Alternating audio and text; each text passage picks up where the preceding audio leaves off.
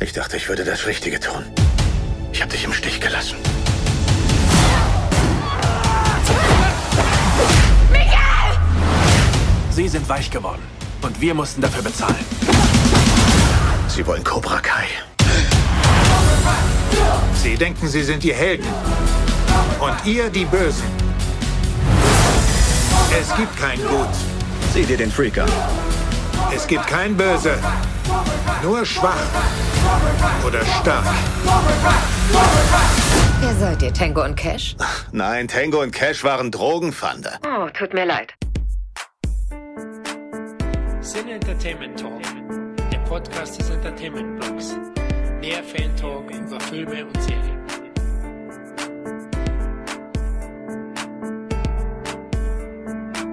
Hallo und herzlich willkommen im Cine Entertainment Talk Dojo. Hier ist Florian und ich freue mich riesig auf die heutige Folge, denn diesmal setzen wir unsere Cobra Kai Reise fort und plaudern über die Ereignisse der dritten Staffel. Aber bevor wir mit den Fußfegern loslegen, stelle ich erstmal das heutige Kampfteam vor. Dabei handelt es sich um die bewährte CET Turniermannschaft aus dem zweiten Cobra Kai Podcast, den Never Change Our Running System. Da ist einmal unser Master ohne Blaster, der Dominik. Hash Brown Judoka. Hi. Hallo Dominik. Ja, dann wieder ist unsere Ringlegende Kevin dabei. Ja, Hallöchen. Und zu guter Letzt unsere Berliner Beule, der Tom. Hi, Wurfbaum Sun. Hi, Tom. Ja, dann lass uns loslegen. Staffel 2 haben wir zuletzt besprochen und jetzt sind wir mittendrin in der Massenkeilerei in der Schule von Staffel 3 mit Folge 1 Nachspiel. Ja, es gibt die ganzen Ereignisse aufzuarbeiten. Der Karatekampf zwischen Cobra Kai und Miyagi-Do hat einige Opfer gefordert. Das größte Opfer war sicher Miguel, der jetzt erstmal im Koma liegt im Krankenhaus. Ja, und Johnny musste leider seine angehende Liaison mit Carmen unterbrechen, weil die doch sehr enttäuscht von ihm war, was sein Karateunterricht da ausgelöst hat und wozu er geführt hat. Denn Miguel kämpft nun mal um sein Leben. Robbie ist auf der Flucht. Was für ein Weichei. Wirklich, er stellt sich dem nicht. Ja, da schlägt er schon einen in Koma und trotzdem läuft er weg wie ein kleines Mädchen. Ja, und Johnny versucht ins Krankenhaus zu kommen zu Miguel, um ihm beiseite zu stehen, aber dort darf nur die Familie auftauchen und klar, da ist er nicht erwünscht bei Carmen und deren Mutter. Ja, Folge 1 von Staffel 3, finde ich, führt sich perfekt ein, zeigt viele Charaktere und befasst sich eben mit den Ereignissen. Das war mir schon klar, dass das in den ersten Folgen, also Miguels Kampf zurück ins Leben, kann ich ja hier mal vorgreifen, der geht von Folge 1 bis Folge 6. Also in Folge 7 ist er dann wieder in der Schule unterwegs. Das war aber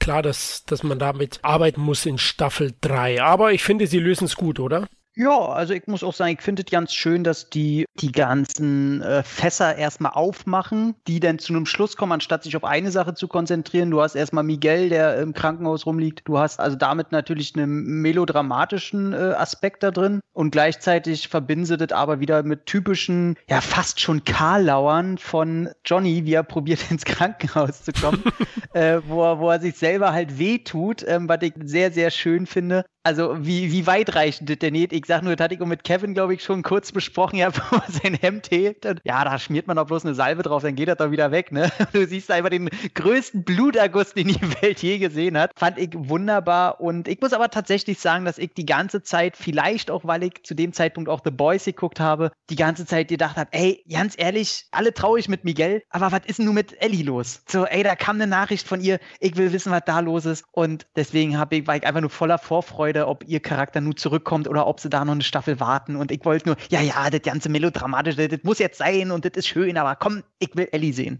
Ja, mich hat dieser Staffel-Opener so ein bisschen irritiert zurückgelassen. Ich habe tatsächlich die erste Folge für sich alleine geschaut und konnte dann erst später mit der zweiten weitermachen, also kein direktes Weiterbingen. Und ich musste danach auch erstmal Moment in mich gehen und habe gedacht, okay, ich finde das richtig gut, dass sie die Realität in die Filmfantasie jetzt hier richtig hart einfließen lassen. Die ganze Folge wirkt trotz einiger Karlauer relativ konflikt- und soapbeladen deutlich trostloser in der Stimmung insgesamt, was ein Kontrast auch darstellt zu der allerersten Folge und auch zu dem Season-Opener von Staffel 2. Und das ist auch absolut richtig und konsequent so, fühlt sich aber trotzdem anders an, als das, was wir vorher hatten. Und anders muss man sich halt erstmal drauf einstellen. Und ich fand das, ich fand das gut, aber musste mich tatsächlich wirklich erstmal drauf einstellen. Dann sind eben solche Momente drin, die eben schon angesprochen wurden, wie eben Johnny ist halt ein Charakter, der mit dem Kopf durch die Wand geht, ne? der meistens erst handelt und dann drüber nachdenkt. Und das wird hier quasi auch noch bildlich dargestellt, weil er halt den Kopf in diesen Papiertuchhalter da reinrammt, ähm, um sich selbst zu verletzen. Und Johnny sieht auch optisch so am Boden aus wie damals im Pilot Hollywood-Filmen, ne, mit, mit, seiner äh, Gesichtsbehaarung und allem drum und dran. Selbst Daniel, wo wir Ralph Macchio bisher immer noch sehr gelobt haben für sein jugendliches Äußeres, sieht einfach fertig und damit auch deutlich älter aus als bis dato, spielt aber auch mit am besten von, von seinen ganzen bisherigen Auftritten. Also dieses, dieses etwas desillusionierte, ruhige steht ihm tatsächlich besser als das hey Johnny, komm her, komm, ich zeig's dir. Das, es steht ihm tatsächlich irgendwie besser. Ich fand das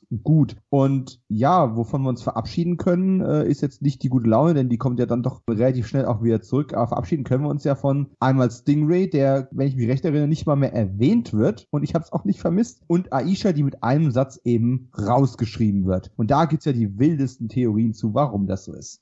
Richtig, ja. Aishas Charakter war auch nicht so populär im Fandom. Ja, wurde teilweise etwas angefeindet. Ich kann es nicht nachvollziehen. Ich glaube, wir alle nicht wirklich. Und am Ende ist sie ja aus gesundheitlichen Gründen ausgeschieden. Also sie konnte einfach nicht, weil es ihr eben nicht so gut geht. Man hat aber gesagt, es kann definitiv ein, eine Rückkehr geben für Staffel 4. Wie gesagt, die einen sagen so, die anderen sagen so. Vielleicht habe ich auch zu viele Cobra Kai Theorie-Videos gesehen. Okay. Aber es gibt auch genug Gerüchte, sie wäre gegangen worden und diese gesundheitlichen Probleme wären dann quasi dann danach darüber gestülpt worden. Ähm, ja, hat mich auch so ein, so ein ne? bisschen dran erinnert an die äh, hier die Asiatin aus Star Wars Episode 8, ne? Die mm, dann ja. halt über, über das Internet so angefeindet wurde, genauso wie da, völlig ohne Grund. Und ich finde es wirklich schade, dass ihre Rolle raus ist, weil sie war halt eine, die halt optisch, äh, ja nicht böse meint, aber die passte halt nicht in diese soapige, wir sind ja alles super Schönlinge und äh, wir kriegen alles, was wir wollen, sondern die, die war wirkte so ein bisschen äh, unangepasst und dadurch einfach umso realistischer. Und ich mochte eigentlich ihre Rolle gerade deswegen, eben gerade für junge Menschen, die halt nicht damit gesegnet sind, wie die Top-Barbie auszusehen und trotzdem einen starken Charakter zu entwickeln. Also wenn wirklich Anfeindungen oder sowas über das Netz oder sowas schuld dran sein sollten, ey, dann verdienen alle, die damit was zu tun hatten, richtig auf die Fresse. Also ich finde, ähm, ich fand ihren Charakter eigentlich ziemlich cool. Ich will es aber auch eigentlich, das will ich irgendwo nicht glauben. Vielleicht ist es Naivität, aber ich kann mir das an der Stelle nicht vorstellen. Ich verstehe aber auch tatsächlich nicht mal, warum diese Figur so angefeindet wird. Und das kann nichts mit Modelmaßen zu tun haben, denn es gibt ja nach wie vor diese Rollen, die buchstäbliche Schwergewichte eben darstellen. Und äh, sind jetzt halt nur alles Kerle. Und finde ich keine ausreichende Grundlage. Ich fand die Rolle gut. Ich habe jetzt eine Theorie äh, mitbekommen, äh, es muss wohl auch irgendein Autor mal was in der Richtung gesagt haben, nach dem Motto, ja, man hätte jetzt für die dritte Staffel keine sinnige Storyline mehr für die Rolle gesehen. Die Rolle hätte quasi ihren, ihren Zweck erfüllt. Weiß ich nicht, ob ich das so glauben soll, weil wie gesagt, auf der anderen Seite, es sind ja nach wie vor diese nicht dem Sportlerideal entsprechenden Charaktere drin. Hast mal diese zwei Typen jetzt, denen mehr Screentime gegeben hat. Ich könnte es mir höchstens vorstellen, im Hinblick auf die ganze Entwicklung, die in der Staffel noch kommen wird, mit Tori und Sam, weil dann wäre irgendwann der Punkt da gewesen, wo es nicht mehr glaubwürdig gewesen wäre, dass die nicht die Seiten wechselt. Und das hätte man vielleicht nicht haben wollen weil Miyagi-Do erstmal so nicht mehr existiert. Von daher könnte ich es mir irgendwie vorstellen, aber irgendwie auch wieder nicht. Es wird ein Mysterium bleiben und Fakt ist aber, sie ist draußen und ganz ehrlich, ich glaube nicht an eine Rückkehr, weil die Story sich einfach auch ganz weit davon wegentwickelt. Sie ist ja umgezogen, ne? ja gut, ja, du weißt. Nee, nee, nee die wurde irgendwo hingeschickt, ne? Die ist doch irgendwie aus Auslandsschule für ein Jahr oder so, haben die gesagt. Also ich würde es eigentlich ganz cool finden, wenn, wenn die mit so einem totalen Redesign ihres Charakters, weil sie irgendwas erlebt hat oder so, zurückkommt und äh, vielleicht super cool ist. Also ich würde eigentlich schön finden, wenn sie das nutzen würden. Ähm, ich fand es auch so cool. Es war die richtige Mischung aus cool und Comic Relief. Es war nicht, mhm. Comic Relief war nicht nervig und das cool war nicht so übertrieben und aufgesetzt, wie es bei Hawk manchmal ist. Ja. Es war ein gutes Mittelmaß und übrigens nur mal nebenbei Thema Figur, ne? Die hat in Staffel 2 schon extrem abgespeckt, um Himmels Willen. Ähm, muss man mal vergleichen. So die erste Folge, erste Staffel und dann so letzte Folge, zweite Staffel, äh, ist schon erstaunlich. Aber ganz ehrlich, wir spekulieren auch nur. Wichtig ist doch, es geht weiter mit der Story von Kreese in Vietnam von 1965. Verdammt, äh, naja. Wobei ich aber auch sagen muss als Abschluss, das soll jetzt nicht klingen, als wäre ich hier der mega Moralapostel. Mir ist in der letzten Folge erst aufgefallen, dass sie ja nicht mehr dabei ist. Also Stopp, Sie haben es erwähnt in der ersten Folge. Richtig, also 3, genau. 301. Ja, ja, und weißt du was? Ich wusste, in dem Moment habe ich oh, gedacht, ich wusste nicht mehr, wer Aisha ist. Oh. Und ich habe gedacht, das ist das blonde Püppchen, äh, die mit Dimitri äh, später anbandelt. Ja, Jasmine, ja, ja. Die war in der zweiten Staffel ja nicht zu sehen, ne? Genau, genau. Deswegen halt gedacht, dass die das mit dem Satz erklären wollen, weil die Frage aufkam und ich wusste ja nicht mehr, wer Aisha ist. Okay, Geständnisse. Mir ist nicht aufgefallen, dass Jasmine in der zweiten Staffel nicht dabei war. Nein, die war nicht, nicht dabei, ja. Ja, die musste noch ihren Tanga aus der Kimme zupfen. Genau, sozusagen, ja. Kevin, fandst du einen Start? Super. Also äh, schön erklärt, aber natürlich sind natürlich die Highlights bei Johnny, wie er versucht ins Krankenhaus zu kommen, wenn er dann zu der Dame am Empfang sagt, hey, machen Sie doch mal was Verrücktes. Ja. oder er seinen Bluterguss, wie Tom eben schon gesagt hat, seinen Bluterguss zeigt und sagt, oh, Ihre, Ihre Urinwerte machen uns aber äh, Sorgen. Da ist ja Blut im Urin. Hey, das ist doch nur ein bisschen Farbe in der Limo. Ne?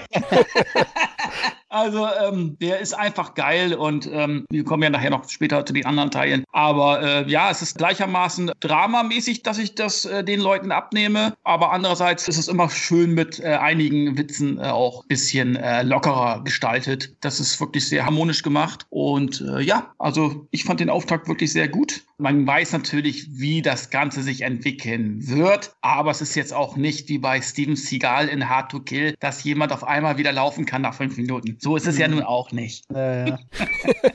Ja, und der Dominik hat es erwähnt, ein wesentlich düsterer Anfang und Johnny Lawrence Figur ist eigentlich die einzige, die das bricht in der Folge. Also man sieht jetzt nicht groß andere humorvolle Elemente. Ja. Es wird überall gezweifelt an Karate, es wird, wird ja auch angefeindet, die LaRussos, genau wie Lawrence. Ja, John Kreese hat Cobra Kai übernommen. Das ging mir auch ein bisschen zu schnell, zu einfach. Ah, Mietvertrag, mm, mm. aber Johnny war immer so ein Typ, der dann doch, ja, doch etwas schnell aufgibt. Ne? Ja, da muss ich mal reingrätschen. Das ist eine Sache, die mich in der ersten Staffel schon gestört hat und die bestimmt nicht vergessen gegangen ist, aber na, die so ein bisschen ignoriert wird. Cobra Kai ist ein Branding-Name und Cobra Kai ist von John Kreese gegründet worden. Du kannst nicht einfach so ein, so ein Branding Mhm. übernehmen, auf dich selbst anmelden und dann ein Geschäft aufmachen. Plus, wenn ich mich recht entsinne, ist Cobra Kai dann nur wieder auferstanden, weil äh, Terry Silver ordentlich Geld reingepumpt hat, also wahrscheinlich auch ein Shareholder ist. Und letzten Endes hat er sogar seinen Bad Boy of Karate in Teil 3 quasi versprochen, ihm ein Dojo zu geben, wenn er sich nur mit Danielson anlegt. Und das hat er ja wohl getan, auch wenn es am Ende von Teil 3 nicht gut ausgegangen ist im Turnier und Daniel gewonnen hat, ist die, die große Frage, ist Mike Barnes nicht auch Eigentümer oder Miteigentümer von Cobra Kai? Sprich, dieses ganze, die Business-Seite von Cobra Kai ist noch ziemlich im Nebel und ich hoffe sehr, dass man da irgendwann nochmal eine Taschenlampe draufhält. Deswegen kritisiere ich es aber nicht, dass Kreese hier relativ schnell Cobra Kai sich auch juristisch krallen konnte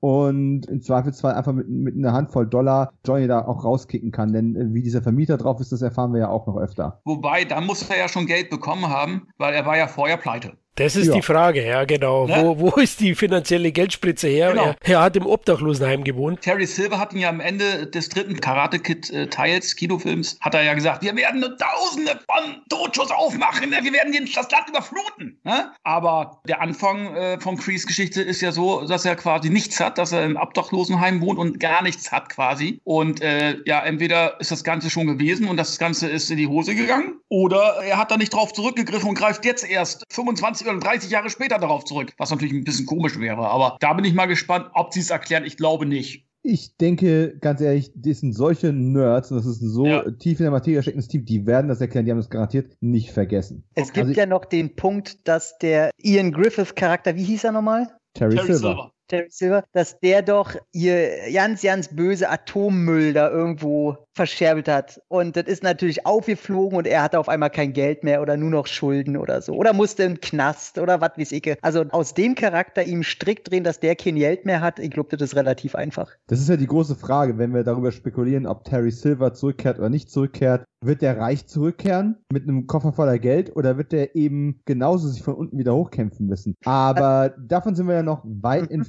und würde ich doch dann sagen, eine meiner Lieblingsfolgen ist Folge 302. Ist tatsächlich eine meiner liebsten Folgen und zwar nicht nur, weil sie auf die Trostlosigkeit von 301 folgt, sondern einfach, weil sie so viel geile Momente drin hat. Oder bin ich der Einzige? Äh, die Action Buddy Folge, ich nenne sie ja Tango in Cash. Eigentlich heißt sie Natur gegen Natur in Deutschland, Nature versus Nature. Ja, das ist eine richtig starke Folge. Johnny und Daniel sind ja auf der Suche nach Robbie. Ich hatte erwähnt, Robbie ist auf der Flucht. Keiner weiß, wo er ist. Er will sich nicht stellen.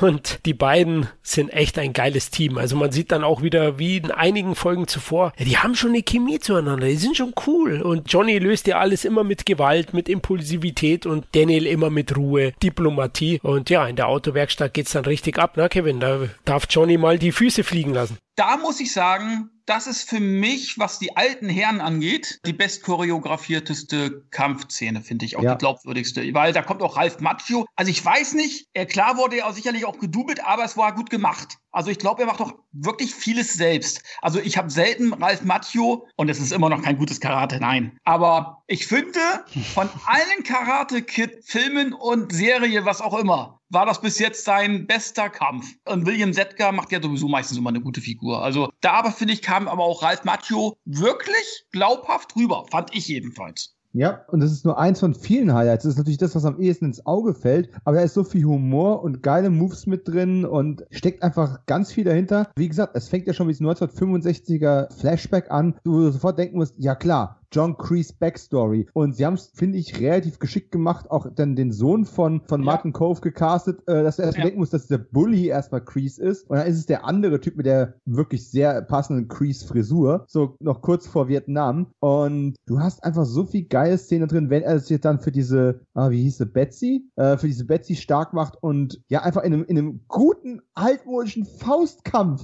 Ja, es sind auch ein paar bessere Moves drin, aber das ist kein fancy Martial Arts äh, Geballer. Es ist ein guter, altmodischer Faustkampf und ich fand das so geil. Das war auch ein schönes Gegenstück zu dem gut choreografierten Garagenfight mit diesem Tag-Team-Verhalten, was sie da an den Tag gelegt haben. Alles andere in der Folge fällt da fast hinten runter. Die Verhaftung von, von Robbie geht irgendwie so, ja, so fast nebenbei. Ich habe seine Mutter erst gar nicht richtig erkannt, als sie die in diesem Entzugsklinik. Entzugsklinik da genau aufgetrieben haben. Aber du siehst schon, diese Staffel fängt an, auch andere Wege zu gehen, was Cobra Kai eben anbelangt, weil Aisha ist auf einmal nicht mehr da, Stingray ist kommentarlos verschwunden, Miguel ist im Koma. Cobra Kai wirkt schon dünn besetzt und dann fängt ja noch eine Art Selektionsprozess über die Zeit an. Tori ist ja zwar nicht auf der Flucht, aber eben auch nicht mehr da. Es ist schon ein ziemlich ärmlicher Kindergarten, den Chris da vor der Nase sitzen hat. Und Kreese besucht Tori. Anwerben, sich um ihre ja, Mutter genau. kümmert und diesen schmierigen Vermieter hat, der ihr an die Unterwäsche will. Ey, ganz ehrlich, die Szene, wo Kreese sie besucht und sich mit ihr unterhält, die wahrscheinlich beste Schauspielszene von Martin Cove, der total sympathisch und knuddelig da irgendwie Ja. rüberkommt.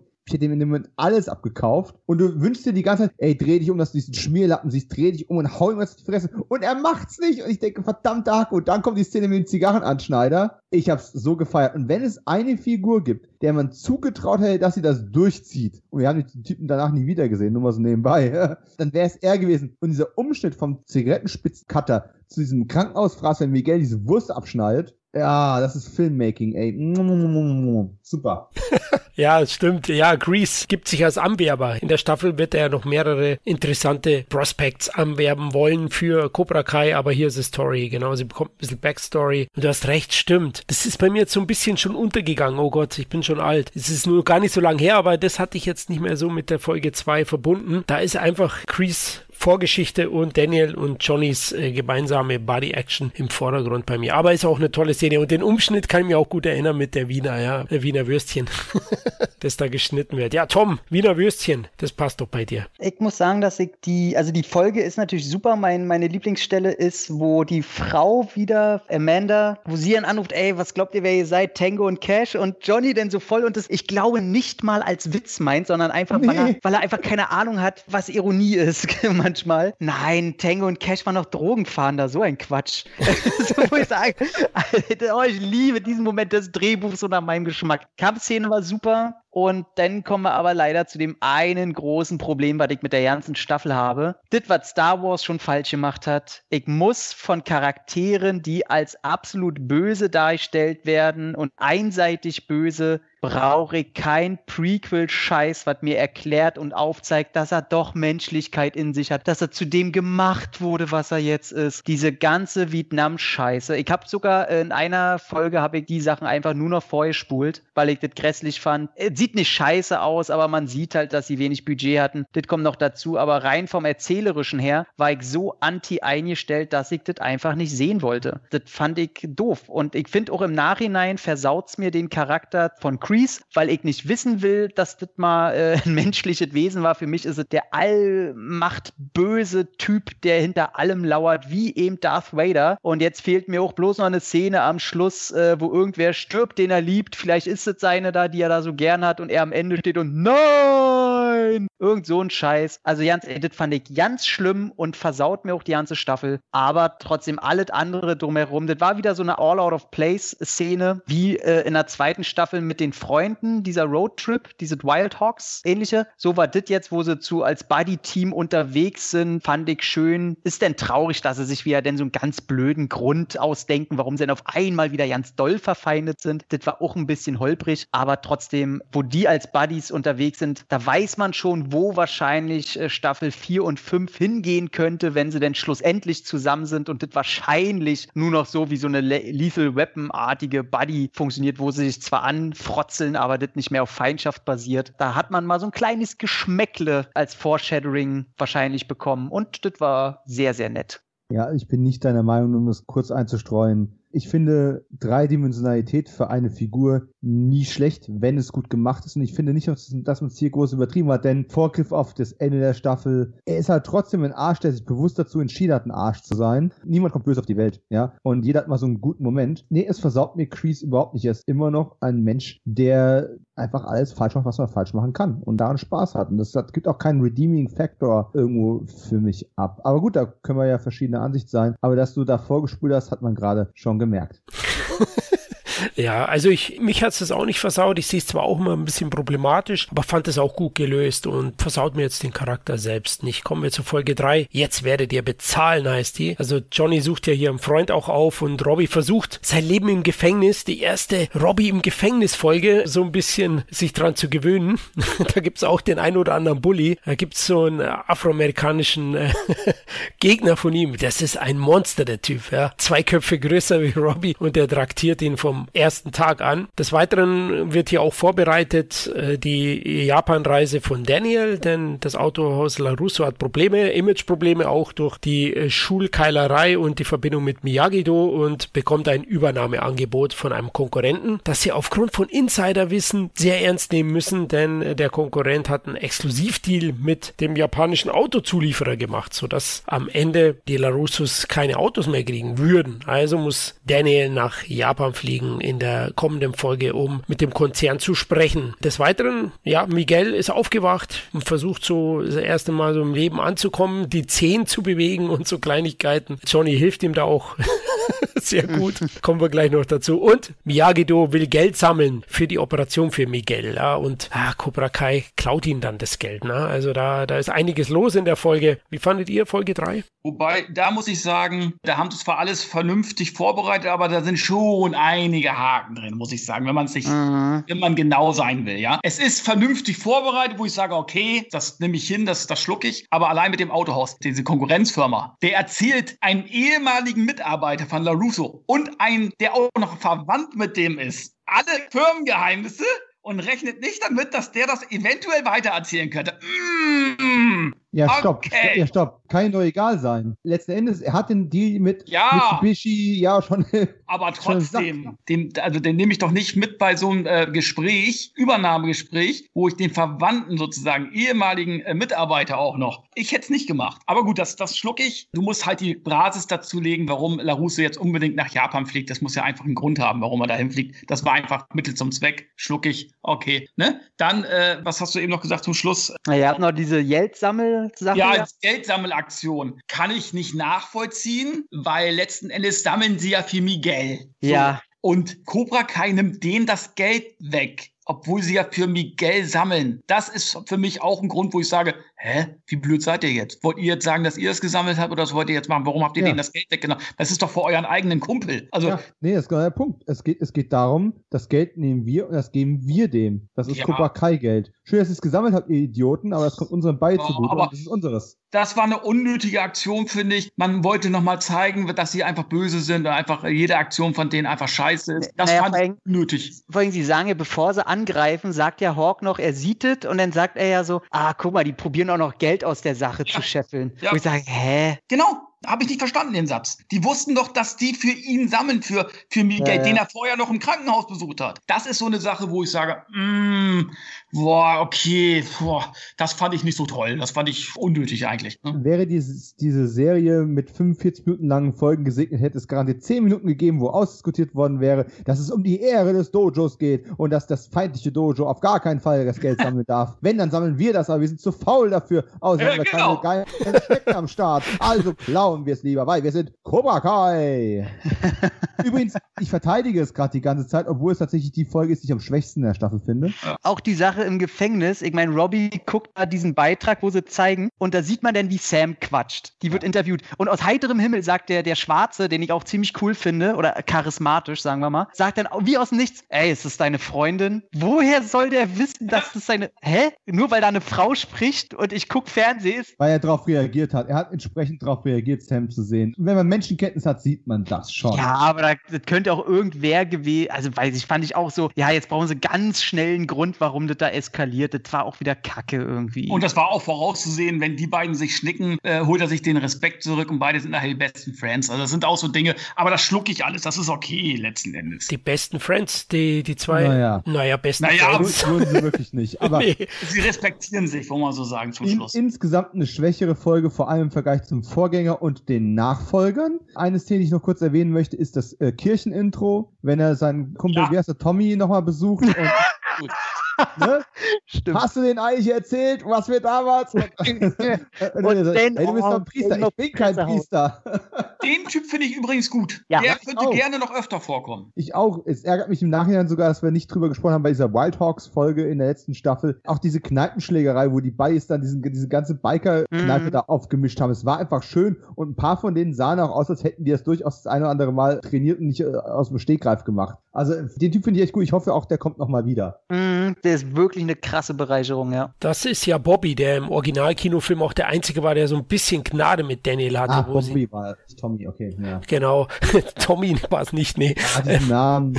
Ja, es ist eine klassische Brückenfolge. Ja, wird viel vorbereitet, kann auch einige Sachen nachvollziehen. Also das mit dem Geld für die Operation klauen, das hat bei mir auch ein bisschen Zahnschmerzen verursacht. Das fand ich auch weniger gelungen. Aber jetzt, ja, das im Gefängnis, da wollte ich auch nochmal sagen, also ich habe früher auch schon so Sprüche gedrückt, wenn mein Freund mit den Augen am Fernseher kleben war und habe ich auch gesagt, ist das deine Alte oder was? Also solche Sprüche, das muss gar nicht bewusst immer sein, auch wenn Dominik recht hat, dass man natürlich von der Art, wie jemand wo drauf sieht, schon sieht, der hat da irgendwie eine emotionale Bindung anscheinend. Also fand ich jetzt nicht so schlimm und Also ich habe auch so auf dem Fernseher geguckt, als ich Ellie gesehen habe, als sie in die Folge ja, siehst du. Äh, übrigens, ne, bester Antäuschungsmoment für die Fans überhaupt. Wie Tom schon gesagt hat, ne, man wartet die ganze Zeit auf Ellie und dann geht's da um eine Operation, diese besondere Ärztin, die eingeflogen wird und bla bla bla, ob Miguel nochmal laufen kann. Und dann siehst du die blonden Haare von hinten. Und bei Johnny, da, da zieht schon die Falten aus dem Gesicht raus vor lauter Freude. Und dann dreht sich um, und es ist irgendeine andere Statistin, die nicht mal einen Satz bekommt. Fand ich super. Ja, zum Glück war sie es nicht, weil es kommt ja noch eine Folge, wo, wo sich äh, Johnny mit Facebook auseinandersetzt und Nachrichten schreiben. Die fand ich auch geil. Oh, wunderbar, ja. Kommen wir zu Folge 4, der rechte Weg. Ja, also Daniel sucht geschäftliche Beziehungen auf in Japan, um sein LaRusso Autohaus zu retten. Und diese ist von wenig Erfolg und da fällt ihm ein, ah, ich habe eine Vergangenheit in Okinawa und schau mal nach meiner alten Liebe Kumiko vorbei und reist darüber. Äh, Johnny findet zur selben Zeit ungefähr seinen Weg, um mit Robbie zu reden in der Schule. Entstehen aber wiederum weitere Spannungen zwischen den Dojos, also vor allem durch Hawk, durch die Hawk-Figur, die in dieser Staffel auch dann schon arg nervt. Also die hat mich schon in Staffel 2 teilweise genervt, aber es wurde dann immer schlimmer, weil ich mir dachte, ah, wie weit wollt ihr den noch überdrehen? ja. Sie Wirklich? entwickelt sich halt nicht, ne? Ja, Sehe ich komplett konträr. Aber sollten wir vielleicht nachher drüber reden, wenn wir, wenn wir auf einige entscheidende Punkte nochmal zurückkommen. Aber tatsächlich fand ich die Wandlung von, von Eli zu Hawk, fand ich viel zu abrupt, viel zu krass und dieses Badass Motherfucker-Getue ging mir auch auf den Zeiger. Inzwischen habe ich mich dran gewöhnt und sie zeigen in der dritten Staffel mehr Nuancen. Aber gut, da hat eben jetzt so seine eigene Perspektive drauf. Wichtig ist ja erstmal, Daniel San scheitert erstmal grandios mit seinem, ich flieg mal eben nach Okinawa und denen werde ich schon ein paar Autos aus den Rippen leiern. Äh, danke, dass sie gekommen sind. Nein, danke.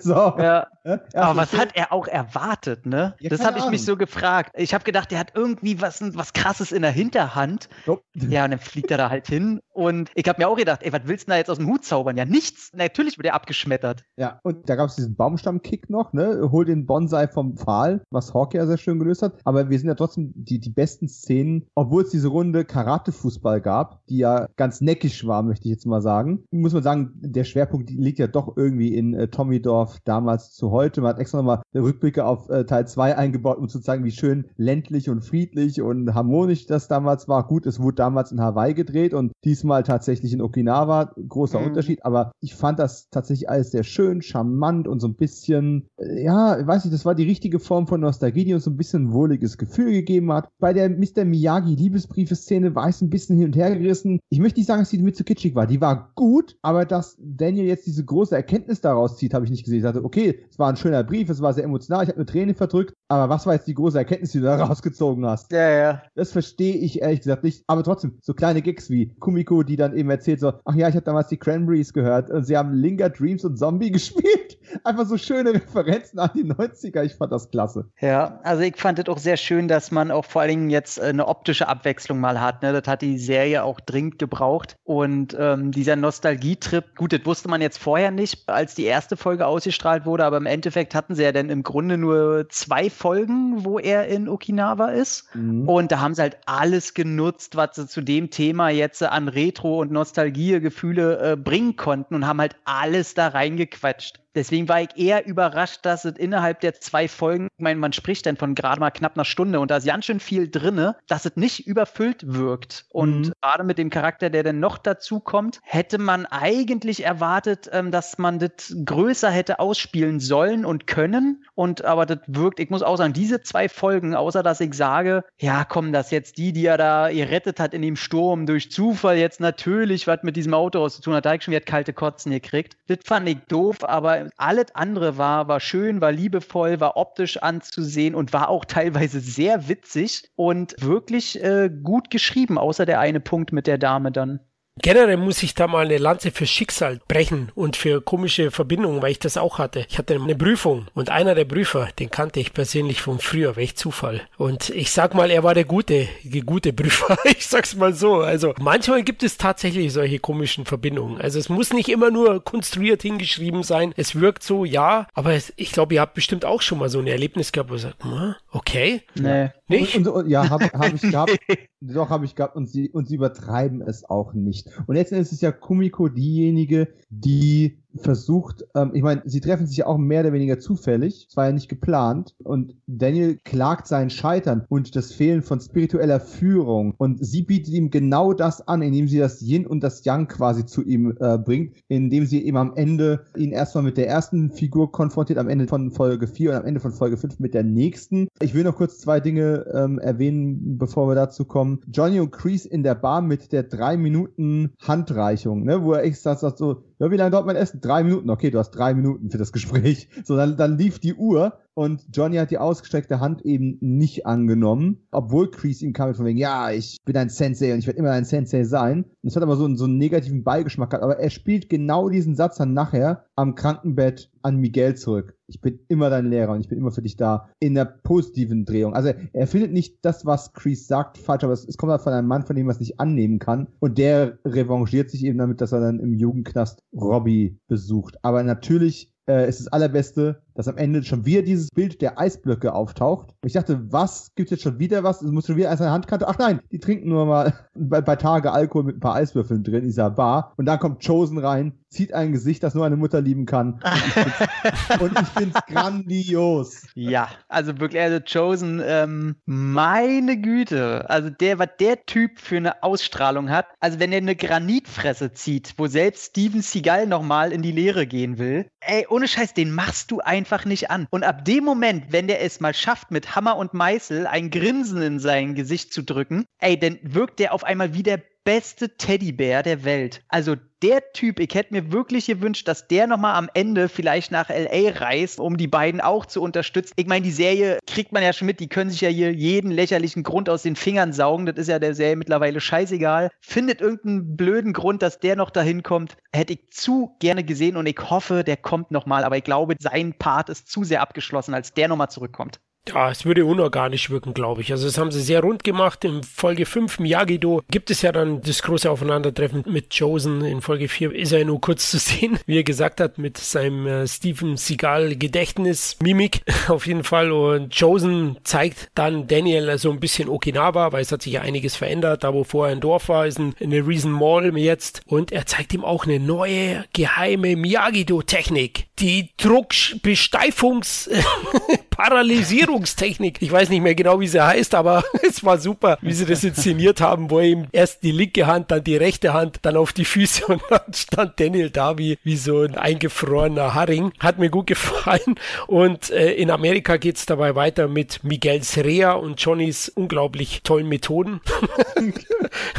da kommen wir auch gleich noch dazu. Und des Weiteren versucht eben auch Crease immer näher an Robbie ranzukommen und gibt ihm ein paar Tipps für die Überlebenstaktik im Gefängnis, na, aggressiver zu sein. Und ja, die trägt dann später noch Früchte. Ja, Folge 5 auch toll, ne? Also als Doppelpack mit Folge 4 wirklich gelungen. Ja. Ist echt super. Ich habe übrigens inzwischen äh, lernen müssen. Ich habe das, glaube ich, in dem allerersten Podcast zu den Karate Kid Filmen und Cobra Kai sehr kritisiert. Trommeltechnik ist doch ein echtes Ding. Wusste ich nicht. Habe ich inzwischen gelernt. Oh. Verdammt, da habe ich mich echt. Ich habe gedacht, das ist noch lächerlicher als der Kranich-Kick, ist nur diese Trommeltechnik aus Teil 2. Die gibt's wirklich, aber das nur am Rande. Aber Ähm, wurde die auch so gezeigt, wie es die auch in echt gibt? Weil so wie es gezeigt wird, ist ja schon lächerlich. Ja, ich fand auch tatsächlich, dass in der dritten Staffel, als es nochmal kurz angedeutet wurde, tatsächlich schon mehr Sinn macht. Ich glaube, es liegt an der Art und Weise, wie es choreografiert und eingefangen wurde in Teil 2, dass mich Okay. das so genervt hat. Aber das nur ganz am Rande. Es gibt ja diese Chakra-Übungen am Anfang von Miguel mit diesem, ich sag mal, Tom-Charakter, der ihn da massiert. Genauso stelle ich mir das vor, wenn du vorbeikommst. Wie, warte mal, welche Szene? All dieser Typ, der ihn da massiert und seine Chakren öffnet, damit äh, Miguel wieder laufen kann. so stellst du dir mich vor, wenn Du ich da hast mal ankomme? gesagt, wenn ich ein Charakter von Cobra Kai wäre, dann wäre ich wahrscheinlich Moon. das Ich hab- stimmt Ich allerdings. habe eine Voicemail, um es zu beweisen. Ja, ja, also mir fehlten dann wahrscheinlich die weiblichen Rundungen, aber tatsächlich, scheiße, ey, du könntest, also ja, weil alle anderen Charaktere würden halt auch nicht passen. Ja. Nee, also am ehesten vielleicht wirklich der Hipster-Typ, ey.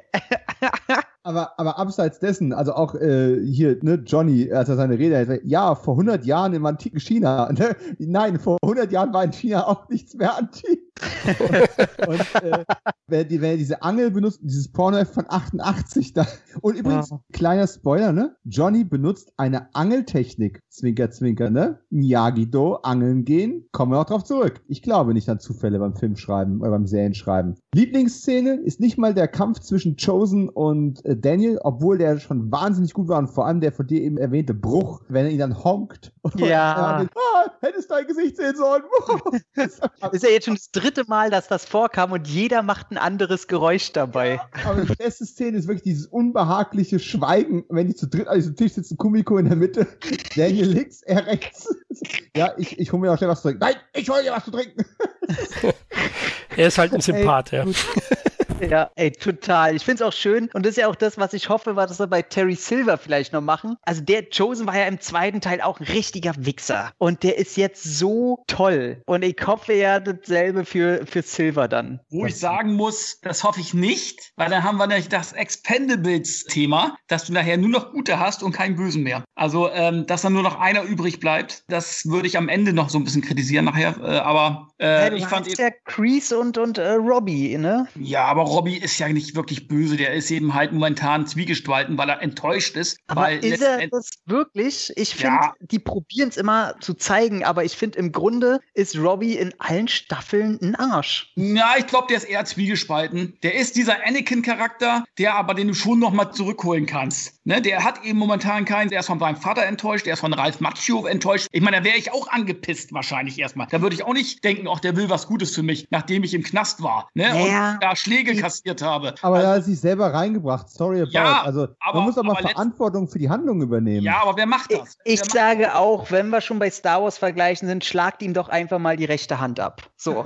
dann, dann sehen wir doch mal weiter, wohin das Ganze führt. Aber ist auch geil, ne? Tanner Buchanan, äh, der Hayden Christensen der neuen Generation. Auch geil. Es sollte auch kein Komplett. T-Shirt werden. Aber ich fand, wie gesagt, die Japan-Sache fand ich gut. Hätte man auch noch so eine, noch eine Folge extra machen können. Das haben sie schon fast zu schnell abgehandelt. Aber letzten Endes passt es. Und wie gesagt, dieser, dieser, wie heißt der, der Bösewicht, wo man dann sagt, ach Mensch, der wollte Kumiko äh, umbringen, er wollte mich umbringen, ne, den kann man doch jetzt nicht mehr trauen. Hey, das sind 30 Jahre vergangen. Das finde ich glaubwürdiger als Dolph Lundgren, der eben noch Dings hier in Expendables umbringen wollte, hier den äh, Jet Li. Und zwei Minuten später trinken sie Kaffee äh, in der Bar. Also das ist, äh, ne? also wenn das geht, dann geht das auch. Aber, aber auch schön diese Verabschiedungsszene, wo sie ja wirklich im übelsten Regen stehen, was du leider nicht verbergen kannst, egal wie gut die Beleuchtung ist, ne? Ja. Und sich voneinander verabschieden und er übergibt auch diese Schriftrolle und sagt, äh, übrigens, wenn es dir irgendwas bedeutet, tut mir echt leid. Ja, bedeutet mir was und danke ebenso. Ach, wenn es so immer so einfach wäre. Und letztendlich, ja, es ist einfach so einfach. Ihr macht es euch nur schwer. Aber so ist das Leben. Man macht es sich manchmal künstlich schwer. Was wir ganz übergangen haben, ist diese Lasertag-Nummer, die sich dazu spitzt, parallel. Die ging mir ein bisschen auf den Sack, weil sie mich von Ja. Okinawa abgelenkt hat. Ich fand es aber gleichermaßen auch gut, dass man eben diese, diesen ganzen Stress und diese nervliche Belastung von der Schulschlägerei eben hier trotzdem nicht konsequent losgeworden ist und Sam tatsächlich so ein bisschen posttraumatisches Stresssyndrom hat. Das macht zwar ihre Rolle deutlich defensiver in der ganzen Staffel, aber es ist halt leider, du kannst nicht alles immer mit einem Kopfschütteln einfach abtun und dann ist es, ne? Und du hast halt gleichzeitig den Höhepunkt in Hawks Reise zur dunklen Seite und gleichzeitig aber auch den ersten Bruch, wo er Reue zeigt, seit anderthalb Staffeln ähm, mit Dimitris Arm. Und das fand ich, fand ich gut. Also diese Lasertech-Nummer fand ich blöd, der Kampf insgesamt auch nicht besonders gut, aber das, was man da rausgezogen hat, im Endeffekt die, die Plotpoints, die man getroffen hat, die finde ich gut. Und ja, wie fandet ihr die so? Kacke. Ja, auch nicht so toll. Also ich sehe auch die Reue von Hawk nicht so besonders. War das in einem Blick zu sehen, oder? Ja, natürlich. Okay. Er ist Medium, es geht immer um Blicke. Ja, aber er- auf den Fernseher. Er schaut leider fast immer gleich mit seiner, Gott. finde ich. Also ich fand's okay, aber das mit dem Armbruch. Ja, genau. Und später gibt's ja noch eine Szene. Komm, hey, wir können ihn gleich wieder einen Arm brechen. Komm! Wobei, da muss ich dann sagen, das kritisiere ich wirklich im Finale letzter. Gut, da sind wir zwar noch nicht, aber weil jetzt der Armbruch kommt. Wenn der da dazwischen gegangen wäre und dann sozusagen sich wieder zu dem Miyagi-Truppe schlägt, ja, das hätte ich noch nachvollziehen können. Aber das, was später passiert, da kann ich es nicht mehr nachvollziehen, nachdem er alles in Schutt und Asche legt, jeden verprügelt und dann erst dazwischen geht und dann die Seiten wechselt. Ich würde den nicht in meinem Team haben wollen. Hat aber eine gute, altmodische, selbstsüchtige Begründung, aber auf die kommen wir nachher noch. Bevor wir es vergessen und zum nächsten Punkt kommen, noch zwei Highlights. Die Snyder und das Rockkonzert Ja, und geil. Mama LaRusso trifft auf Crease. Beste Kampfszene der Staffel. Ja, es hat auch Konsequenzen für sie zukünftig. Ist aber auch mal, ich glaube, meine Lieblingsstelle in der ganzen äh, Staffel. Weil, ich weiß nicht, wie so eine Löwenmama. Und er ist ja im Grunde, er probiert ja auch mit so einem Satz wieder anzufangen, mit diesem hier selben hier Schwurbel, was der allen Leuten sagt. Und sie sagt gleich im ersten Satz, sehe ich so aus, als wenn mich interessiert, was sie überhaupt sagen. So und knallt ihm einfach eine. Und das ist so das Ding, wo man wieder die zwei Seiten sieht. So Realität, so wie es eigentlich jeder. Jeder würde nicht mehr auf diesen alten Mann hören. Aber weil wir nun mal so eine Serie brauchen, lassen die sich alle einlullen. Und deswegen kommt ihr Charakter dahin und sagt einfach mal, ey, halte einfach die Fresse. Du redest eigentlich den ganzen Tag nur Scheiße und merkst es nicht. Uns interessiert einfach nicht, was du sagst. Und das fand ich so schön. Und sie gibt ihm schön eine und er kann darauf einfach nichts erwidern. Weil ganz ehrlich, hätte er einen Kampf angefangen, er hätte verloren. also, also, die hätte ihm so den Arsch aufgerissen. Egal mit was, ist mir egal. Aber er hätte unterlegen und ich finde es so schön, dass er kann so einen schmierigen Blick aufsetzen, wie er will. Dieses, ja, der zeige ich es noch oder was er doch immer ausdrücken soll. Oder er findet es einfach suffisant. Er weiß im selben Augenblick einfach, ey, die Frau ist für ihn gefährlich. Und finde ich total super.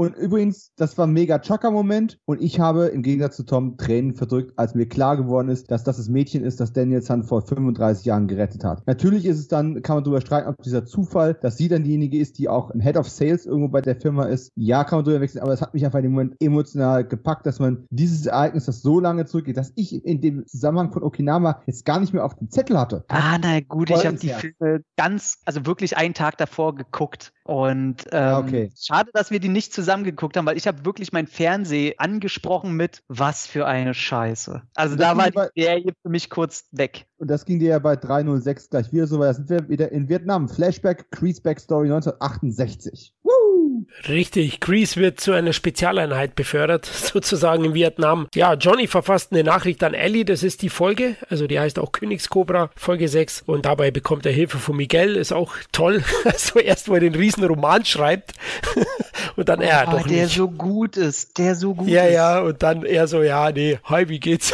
so ungefähr so. Und ich glaube sogar noch abgekürzt irgendwie. Ja, ja. ja, ja. Not much. Und er fragt, ja, sag mal, die Nachricht, die wohnt ja in Chicago, wie lange dauert das denn überhaupt? Stimmt, ey, das war so gut. Ja, es ist so banal und blöd, aber es ist einfach gut, ja. Also, Da ist so viel, so viel Schönes dabei und auch nebenbei in der, in der Flashback-Sequenz, die Tom nicht so mochte, auch da einfach clever gemacht. Ich dachte so, oh Mensch, ja, natürlich, sie bringen Terry Silver. Muss ja so sein. Oh, warte, sie haben gerade Terry Silver getötet. Was? Und ganz ehrlich, ich, ich habe einen Moment gebraucht, mir jetzt oh Gott, die scheiß Heulsuse ist Terry Silver. Der Thomas Ian Griffiths-Fan in mir ist zusammengebrochen. Ich fand das gut gemacht. Es gab ja noch mehr schöne Szenen da drin. Auch dieses Fotoshooting, wo er versucht hat, äh, Johnny dann irgendwie als Instagram-Influencer irgendwo darzustellen. Mit den Gesichtsausdrücken und neben der Kunst. Fassen Sie nicht das Gemälde an. Ja, okay, okay. es waren so viele schöne Sachen dabei. Was mich ein bisschen rausgezogen hat, also erstmal neue Rekruten und dann kommt Kyler wieder in die Serie zurück. Eine, eine Figur, die ich echt nicht vermisst habe. Aber ist okay, wir brauchen wieder ein bisschen mehr Arschlöcher in, in Cobra Kai, ne? Äh, da gab es ja dieses K.O.-Turnier-Training. Ja, war okay. Ach ja, Ne, stimmt. da, wo wo ähm, Hawk erstmal so ein bisschen auch wieder so sein, sein Bully-Trauma wieder aufarbeitet und ihn dann hat auch diesen Fettsack, der mir sowieso auf den Sack ging ohne Ende. Nicht, weil er ist, wer er ist, aber diese Dauergelaber, diese dummen Sprüche. Ich Mhm. konnte es nicht mehr hören. Also, dass der, dass der eins auf, auf die Nase bekommen hat, echt okay.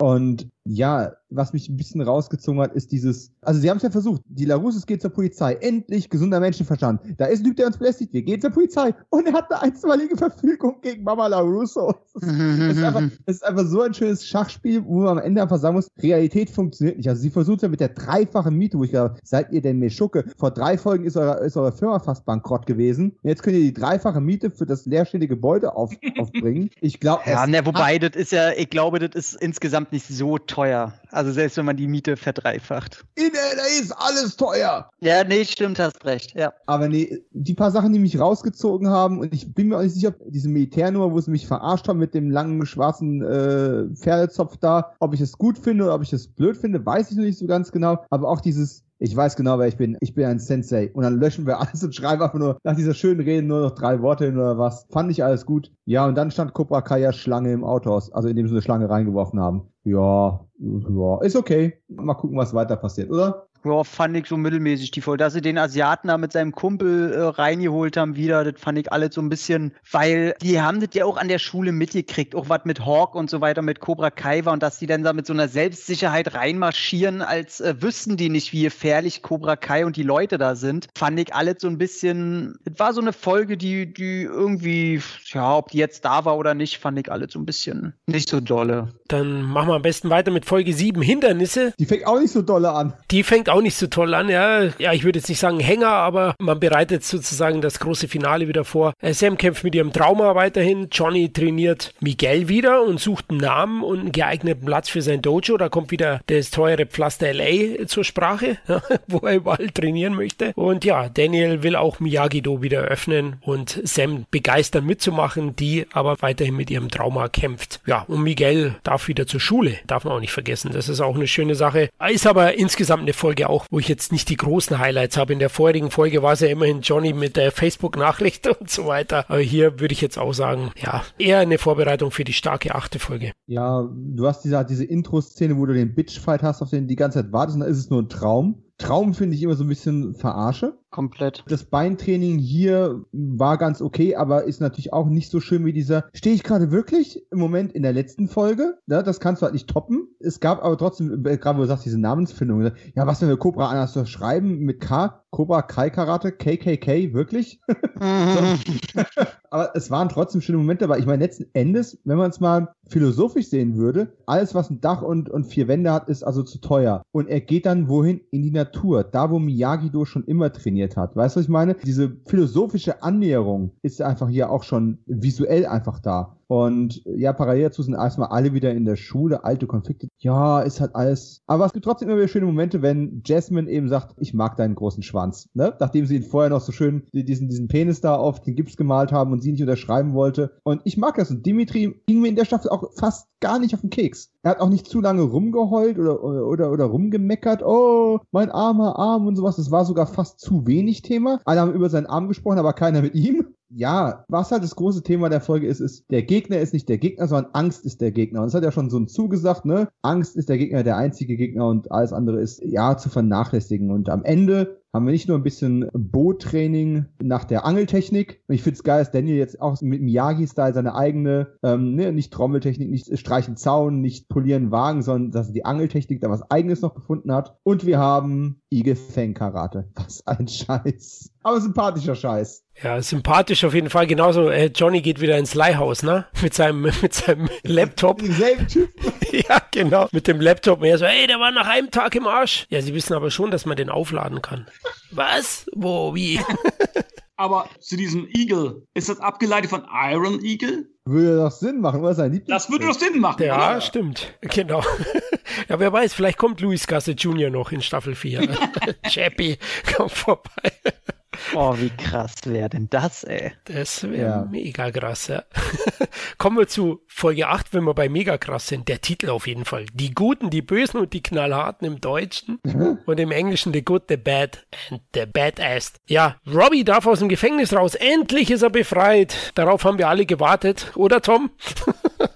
Er war total, also ich war sowieso, äh, ich hab's schon mal erwähnt, durch The Boys im Elizabeth Shue äh, Fieber und äh, ich wusste natürlich, oh Mann, ey, wenn die auftaucht, ich krieg ja schon wieder drei Herzen in den Augen und ey, ich glaube, besser hätte man das nicht inszenieren können. Also hieß, glaube ich, zwei Folgen ist sie dabei, ne? Ist sie zwei Folgen dabei? Ja, in Folge 8 am Ende Ja. und Folge 9. Und äh, ja, besser hätte man es nicht machen können. Also nicht zu viel, nicht zu wenig. Ich hatte ja Angst ein bisschen, dass er jetzt was mit Miguels Mutter hat und dann kommt äh, Elizabeth Shue wieder dazwischen als Ellie und dann sieht es die Mutter und dann Ja. wird da doch nichts aussehen. Dass da so eine Schmachtscheiße draus Das hätte wird. ich auch fast erwartet, wo sie im Restaurant sind, dass dann, äh, keine Ahnung, die Mutter von, Genau. äh, Miguel, dass die da kellnert, weil sie noch einen Nebenjob hat und sieht das, weißt du? Genau, also die geben denen einfach nochmal mit Hilfe dieses Abends Ja. Einfach einen perfekten, friedvollen Abschluss und das ist genau perfekt. Ellie ist genau so cool, wie sie ist. Auch wenn ich mittlerweile immer darauf achte, kriegt die beim Reden eigentlich mal jemals den Mund komplett zu? Das irritiert mich jedes Mal. Das ist doch nicht- schön, dass sie niemals den Mund geschlossen hat, oder?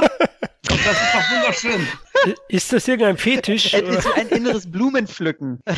Aber sah sie nicht toll aus? Die hätte ich sofort. Aber die sieht immer toll die aus. genommen. Ganz ehrlich, sie ist halt wunderbar inszeniert und genau, also perfekt. Ja, was, was haben wir denn? Wir haben die Parallelmontage von drei verschiedenen Trainings, von drei verschiedenen Dojos, an diesem Jugendknast, wo irgendwie alle Väter auflaufen, also die Vaterfigur und der tatsächliche Vater und er interessiert sich für keinen von beiden. Was ich schön fand, war das erste Treffen von Miguel und Sam und Jasmine, die mit Dimitri rummacht, warum nicht? Dann haben wir diesen, diesen All-Valley-Turnier-Cancel, äh, der da stattfindet, wo sie doch gerade einen mysteriösen Sponsor bekommen hatten. Ich habe auch da schon gesagt, ah, Silver, ich höre dir trapsen. Aber wir kommen hier an einen interessanten Punkt und äh, halt dieses, ne, Karate ist böse, Kampfsport ist böse. Kinder, die Kampfsport toll finden, sind automatisch eine Gefahr. Wir wollen mit einem Turnier jetzt hier nicht Jugendgefährdung irgendwie Vorschub leisten. Und das ist ja durchaus auch so ein Realitätsthema, wo man immer wieder drüber reden muss, ne? Ist das gut für Selbstkontrolle und Selbstverteidigung und den Kopf klar kriegen? Oder ermutigt es zur Aggression? Also so realitätsmäßig, ne? Was mich ein bisschen genervt hat, also es gibt dieses, dann dieses Thema Bewährungshelfer, wo Robbie und Tori offensichtlich dieselben Bewährungshelfer haben und alle immer nur davon reden, dass Robbie ja aufpassen soll, sonst ist er ratzfatz wieder im Knast, wenn der Bewährungshelfer dieses und jenes bekommt. Und auch wenn wir dann über dieses Ende nachdenken, macht Tori einfach Dinge, für die sie sofort im Knast landen würde, auch ohne dass sie schon vom Bewährungshelfer gegängelt wird. Aber egal.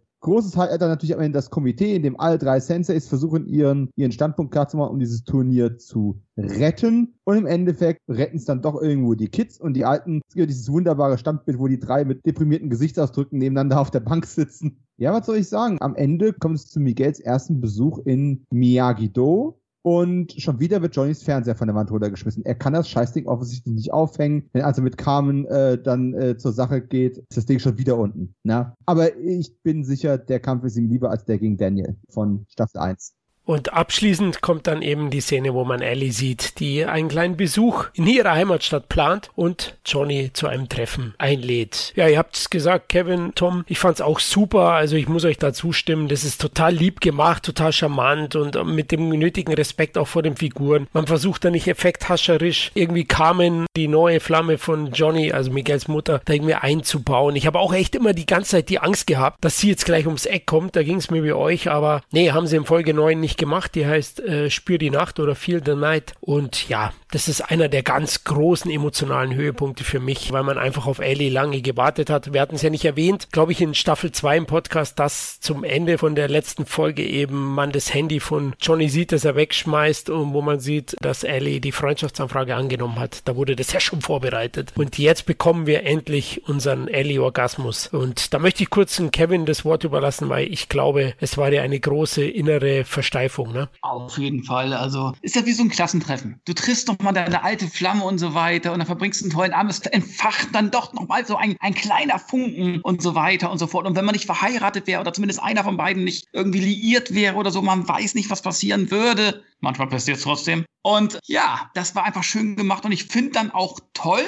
dass der Johnny, der letzten Endes ja auch trotz einer Nacht mit der Frau, äh, Mutter von Miguel, ich vergesse mal den Namen, dass er dann trotzdem natürlich zusagt, um Ellie zu treffen, aber er dann auch sagt, ach weißt du was, ja, ich finde die toll und äh, gut, Frauen plaudern gerne, ne, weil äh, in der Zeit hat die Frau von Ralph Macchio alle scheinbar Ellie wieder erzählt und da frage mich auch, wer hat ihr eigentlich erzählt, dass er mit der Mutter von Miguel zusammen ist? Woher wusste sie das? Damit sie das Ellie erzählen konnte. Okay. Vielleicht hat Johnny schon gepostet auf Facebook.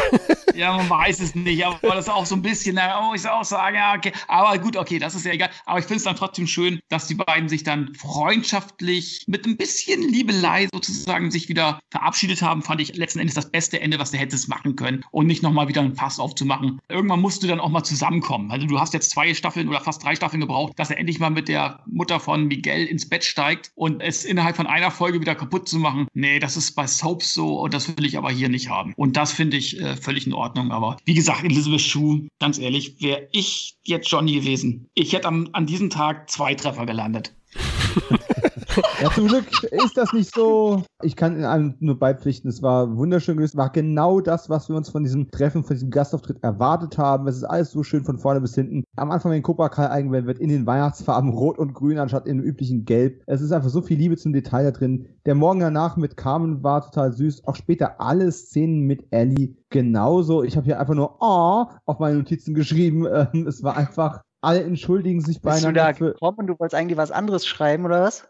Nein. Nein, es ist einfach, es ist einfach schön. Süß, ja. Und klar, alle Dates führen offensichtlich zum selben äh, Plüschtier-Dealer. Das ist mir mal so aufgefallen, irgendwie, ne? Ob Miguel, egal wer immer irgendwelche Dates hat, die sind immer auf dem Minigolfplatz unterwegs und landen immer beim selben Plüschtier-Dealer. Aber diese Romantik, die bauen sie ja kurz auf, die ist gleichermaßen richtig und falsch. Du willst es, aber du willst eben doch nicht und am Ende lösen sie es eben genau so auf, wie man es sich wünschen würde, eben ohne diesen künstlichen Drama-Effekt, das Carmen die jetzt sieht. Ich finde das toll. Und was mir aufgefallen ist, was mich tatsächlich mehr wundert, als dass Amanda von Carmen weiß, ist, wieso hat äh, Crease eigentlich seit zwei Folgen lange Ärmel? Der hatte immer ein Kimono ohne Ärmel. Auf einmal hat er lange Ärmel. Was ist denn hier los? Die wollen was verbergen. Vielleicht hat er neue peinliche Tattoos. genau. Igelfänger sich tätowieren lassen. Oder ein Herz mit Terry Silver drin stehen, ne? Irgend vielleicht so. So, und, und, dann auch dieser Schlussmoment ist halt perfekt gewählt. Du hast da Johnny mit seinem weißen Jackett und er kommt da rein. Und natürlich sieht er Daniel mit Ellie und es ist so dieses, oh mein Gott, wenn sie jetzt diese Kitschkiste echt aufmachen. Und Überraschung, tun sie nicht, aber zuerst mal zurück nach Nordvietnam 1969. Stimmt, das gibt's auch noch, Nordvietnam. Ich wollte gerade sagen, die LaRussos dürfen eigentlich nie mehr auf irgendeinen Empfang gehen oder auf irgendeine Party, weil danach können sie neu renovieren, weil es gab ja auch die große Schul-Revanche-Keilerei zwischen den Miyagi-Do-Jüngern und den Cobra Kai-Anhängern. Aber genau, John Kreese ist in Vietnam, seine Vorgeschichte, er versagt beim Einsatz, alle kommen in Gefangenschaft. Ja, und das ist schon ein ziemlich hartes Spiel. Sie müssen praktisch ums Überleben kämpfen in der Gefangenschaft in Vietnam und am Ende kommt es zum großen Kampf zwischen Kreese und seinem schleifenden Arschloch-Vorgesetzten, der wirklich richtig miese Stimmung macht in Einzelhaft. Und ja, Kreese entscheidet sich auf die dunkle Seite der Macht am Ende. Ja, er entscheidet sich fürs Überleben zuerst, aber er hatte dann die Wahl, noch das Richtige zu tun und hat es eben bewusst nicht getan. Da sage ich, das ist eben ein Arschloch-Move, der nicht dadurch motiviert ist, dass der Typ eben ein schlechter Vorgesetzter war. Die waren noch nicht ewig lange zusammen. Ich meine, die sind 68 in Vietnam gewesen, in Gefangenschaft geraten. 69 sitzen sie jetzt immer noch da, kämpfen ums Überleben. Und wer Sachen wie äh, The Deer Hunter gesehen hat, weiß, ne, da gab es ja diese russische Roulette-Nummer. Man hat sie für Cobra Kai eben adaptiert, dass man das eben als Kampfszene auf einer Brücke gemacht hat. Finde ich alles völlig in Ordnung und gut auf den Punkt gebracht. Und wenn man es am Ende dann auflöst und äh, die Luftunterstützung kommt, ich fand es auch echt gut, wie dieser Silver, den sie da aus dem, aus dem Hut gezaubert haben, wo ich am Anfang nicht wusste, ob dieser weinerliche Kerl mir wirklich als junger Silver gefällt. Aber wie er ihn dann halt auch sagt hier, ich stehe in der Schuld. Und egal, was du brauchst, egal wann, egal wo, egal wie, ich bin für dich da und zwar ein ganzes Leben lang. Da gibt's keine Einschränkung. Es war irgendwie so ein Bro-Moment, den Kreese eigentlich gar nicht verdient, aber es war fantastisch. Es sind so viele schöne kleine Details drin, wie zum Beispiel auch, wenn wir wieder auf dieser Party ankommen und wir fangen erstmal in der Küche an. Ich weiß so, warum fangen wir jetzt in der Küche an und gehen dann zu Daniel und, und, und Ellie raus und dann kommt Johnny dazu? Natürlich fangen wir bei den Nudeln an, weil Daniel sich in Karate Kid damals mit diese Küche reingeschlichen hat und diese Nudeln aufs, auf seine Klamotten bekommen hat. Das hatte ich komplett vergessen. So kleine Details, die machen mir das Seherlebnis einfach schön. Oder wenn Tori am Ende dieses, dieses Hoodie trägt, was so eine Art stilisiertes äh, Skelett nochmal drauf hat, wie diese Skelett-Overalls, die sie an Halloween anhatten, die, äh, die Cobra Kais. So viel schöne Sachen. Ey, Wrestling, ja. Wer erinnert sich ein bisschen auch an die Hart Foundation? Die machen keine, keine Witze über, über Hulk Hogan oder, oder irgend sowas in der Art. Oder den Undertaker. Die machen Witze über die Hart Foundation und British Bulldog von WrestleMania 3. Verdammt, da war noch keiner von denen geboren. Ich find's großartig. ja, da steckt so viel drin, auch so Liebe zum Detail und zur Nostalgie einfach. Und ich fand's auch gut aufgelöst mit Crease. Auch Schlangengrube, ne? mit lauter Cobras. echt Zufall. Ah, so könnte man auf Cobra Kai gekommen sein. Aber nee, finde ich echt gut gelöst. Also ich habe auch so meine Zweifel gehabt, wie vorhin erwähnt, zur Vorgeschichte, aber ich fand das insgesamt stimmig. Kevin, Fand ich super. Es war interessant. Man hat mehr über Crease erfahren. Und ja, äh, irgendwann gibt es einen gewissen Punkt in jedem seinem Leben, wo man seine Richtung letzten Endes äh, einschlägt. Und er hat eben halt äh, sich für diese Richtung entschieden, einfach ein Arschloch zu sein. Hätte er nicht sein müssen, auch nicht nach diesen Erlebnissen. Aber äh, das fand ich sehr interessant. Mich hat es nicht gestört, dass man das äh, mit aufgegriffen hat. Wobei sein Kontrahent ihm ein bisschen einfach macht, wo er ihn kurz vor dem Kampf ums Überleben Crease offenbart, dass er ja einen Brief bekommen hat, ja. dass seine Freundin ja. tödlich verunglückt das, ist. Nein, Entschuldigung, wenn ich da reingehe. Ja. Das ist der Beginn von John Crease als Meister der psychologischen Kriegsführung, was er in der Gegenwartshandlung ja sehr, sehr gut beherrscht. Und es war genauso dieses, keine Sorge, ich werde gewinnen, ich werde überleben, denn ich habe was, wofür sich zu leben lohnt. Und er sagte, ja, hab ich auch. Nee, hast du nicht. Und deswegen erzählt er ihm das. Er hat es ihm vorher verheimlicht, damit er nicht abgelenkt bei der Mission ist. Und jetzt erzählt er es ihm, damit er eben nichts hat, wofür es sich zu kämpfen und um wieder in die, in die Heimat zurückzukommen. Er hat eine Mutter, die psychisch krank ist. Er hat keinen Job mehr. Er war ein Jahr in Kriegsgefangenschaft. Und die Frau, auf die er sich noch gefreut hat, ist tot. Hat sie um einen Baum gewickelt. Das ist scheiße er hat ihn damit moralisch demoralisiert. Richtig, klar. Aber ich meine halt, damit hat er auch sein, sein finales äh, Schicksal besiegelt, der liebe Chef, wenn er verliert, weil da, da hätte ich ihn wahrscheinlich ja, auffallen gelassen. also verpokert hat er sich schlichtweg. Ja, das dann schon. Und man muss natürlich auch sagen, ich bin da eben gerade so drüber hinweggegangen nach dem Motto, ja, von 68 bis 69, also zumindest mal ein paar Monate waren die in Kriegsgefangenschaft. Und sie haben es auch in, in, der Folge erwähnt, wo sie versucht haben, John Kreese anzuzeigen und es nicht funktioniert hat. Es ist halt trotzdem ein Vietnam-Veteran und irgendwie ein Trauma und gerade aus Kriegsgefangenschaft, irgendein Knacks kannst davon ja, wegnehmen, dass, ja, man kann es nicht so trivialisieren, wie wir jetzt hier da schnell drüber hinweggehen. Das ist ein sehr viel komplexeres Thema. Aber so viel Zeit hat die Serie eben auch nicht, um das eben jetzt zu äh, beackern. Ja, reden wir über Hausfriedensbruch, oder? So viel zum Thema Bewährungshelfer. Nee, die kommt mit ihren Cobra Kai-Schlägern bei den Larussos an. Und da haben wir wieder diesen von Tom nicht so gemochten Long Take mit noch mehr crazy Stunts, mit noch mehr Ebenen, vorne, hinten, überall. Ich fand's gut.